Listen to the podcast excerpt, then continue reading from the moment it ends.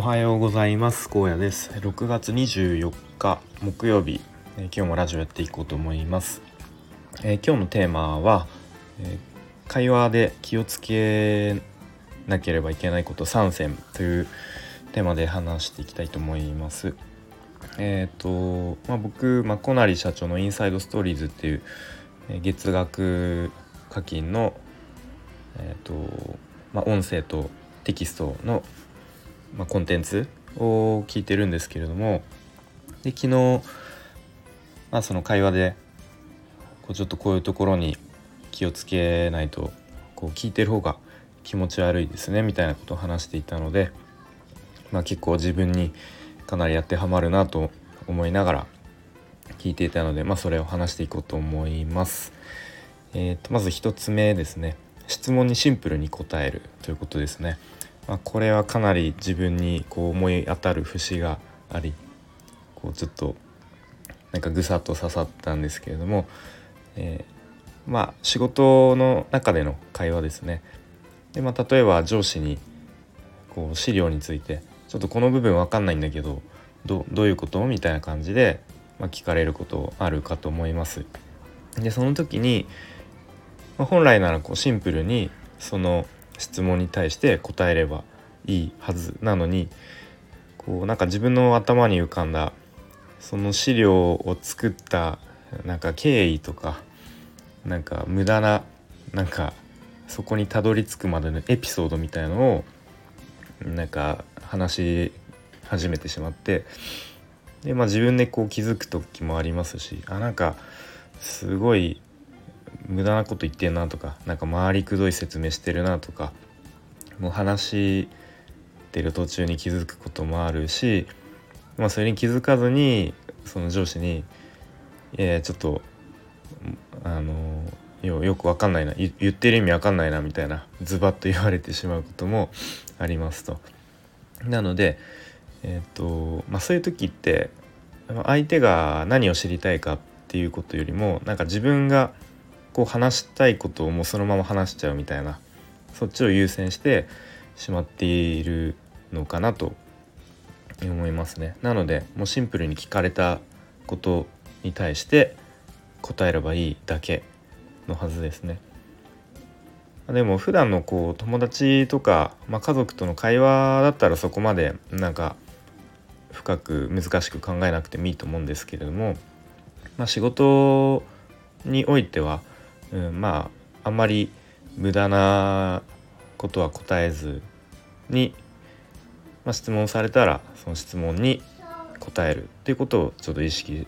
したいなと思います。で2つ目ですね抽象度と定義を合わせるっていうことですね。これもちょっとあの聞いてて、まあ、なるほどなと思ったんですけれども、まあ、例えばこんな会話があったとしてあのまあ、あるこう、まあ、プロジェクトというか、まあ、なんか今やってることについてあれどどうなってんのみたいな感じで、まあ、ちょっとうまくいってないですねみたいなっていう返しをした時に、まあ、そのお互いにとってこう何をもってうまくいってないのかみたいなところの定義とかこう抽象度を合わせないとこうお互いに認識がずれてしまうみたいな。で例えばうまくいってないっていうことについてもその長期的にもうずっと最初からうまくいってないのかとも、まあ、短期的にちょっと今ここ最近うまくいってないのかみたいな。でまあ今だけ短期的にうまくいってないからこうちょっとそれを立て直してうまくいくようにしたいっていうことを言いたいのに、えー、まあ、聞いてる方としてはもう最初からずっとうまくいってないっていう風に捉えてしまってこうなんかちょっとあの感情的に怒り出してしまうみたいな。なんでずっとうまくいってないんだみたいな。まあちょっと分かんないですけどそんな感じでこう抽象的な言葉を使う時は、まあ、お互いに定義をとかまあ前提を揃えて話をしないとこう会話があのうまく進んでいかないというかお互いちょっと向いてる方向があの違ったまま会話が進んでいっちゃうっていうことになってしまうのかなというふうに思います。えー、3つ目ですね、まあ、これは別にあの昨日のそのコンテンツではなかったんですけど、まあ、自分でこう考えた時に、えー、相手の話を要約して返す自分の言葉で要約して返すっていうのも大事かなと思います。結構こう話を聞いてると「あはいはいはい」みたいな感じで「分かりました」みたいな割となんかそうなっちゃいがちなんですよね自分は。でもなんかそういう聞き方をしてるとなんかただ言われたことをそのまま聞き聞いてるだけみたいなでちゃんとこう理解してますよっていうのを伝えたいんですけれども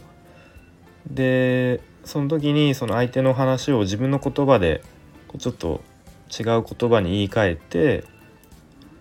まああなるほどつまりこういうこうこうこういうことですよねみたいな感じで返すとあなんかちゃんと理解してるなと思ってもらえるのかなと思いますね。まあ、とはいえ普段の会話でなかなかこううまく自分の言葉で要約しようとしてもそのうまい言葉が見つからないみたいなことが結構あるなと思うので、まあ、そこは普段からちょっと意識して、えー、自分の言葉で短く要約してそれを相手に返すみたいなことを、え、できるだけやっていきたいなというふうに思いますね。で僕自身は結構論理的に考えることとかうん、苦手というかできない 方だなと、まあ、自覚していって、まあね、世の中っていうのはやっぱり論理的に考えられる人とか、まあ、頭が切れる人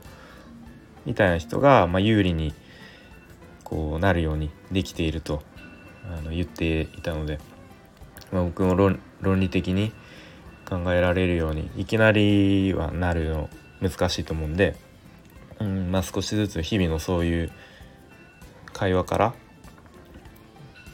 あのなんとなくやっぱり会話してても何も変わらないと思うので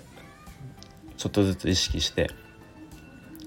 えー、まあ、上手に会話するというか、うん、お互いとってこう気持ちの良い会話ができるようになればいいなというふうに思います。はい。ということで今日の、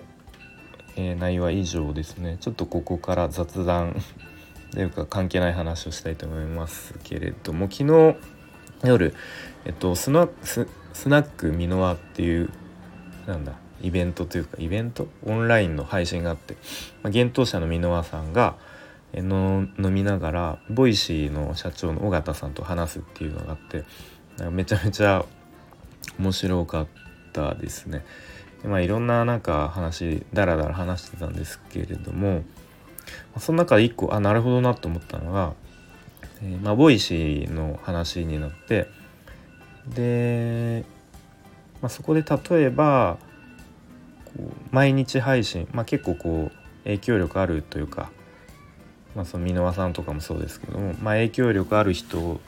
が例えば毎日配信をしますと月曜から日曜まで。でその中でま、火曜と木曜だけは有料ですよみたいな風な仕組みにすると、まあ、うまくこうマネタイズできるんじゃないですかみたいな話をしてましてやっぱりラジオってこう毎日同じ時間朝だったら朝の何時とかに大体ああこの人の話聞こうかなみたいななんかながら聞きすると思うんですけれどもで毎日聞いてるとやっぱり毎日聞かないと気持ち悪くなってくるっていうことでその例えば1週間のうち火曜日と木曜日とかだけは有料にするっていう風にするとやっぱり課金する人も結構いるんじゃないかっていうことで、うん、なるほどなっていうふうに思いましたね。はいということで、えー、今日はこの辺で終わりたいと思います。聞いてくれてありがとうございました。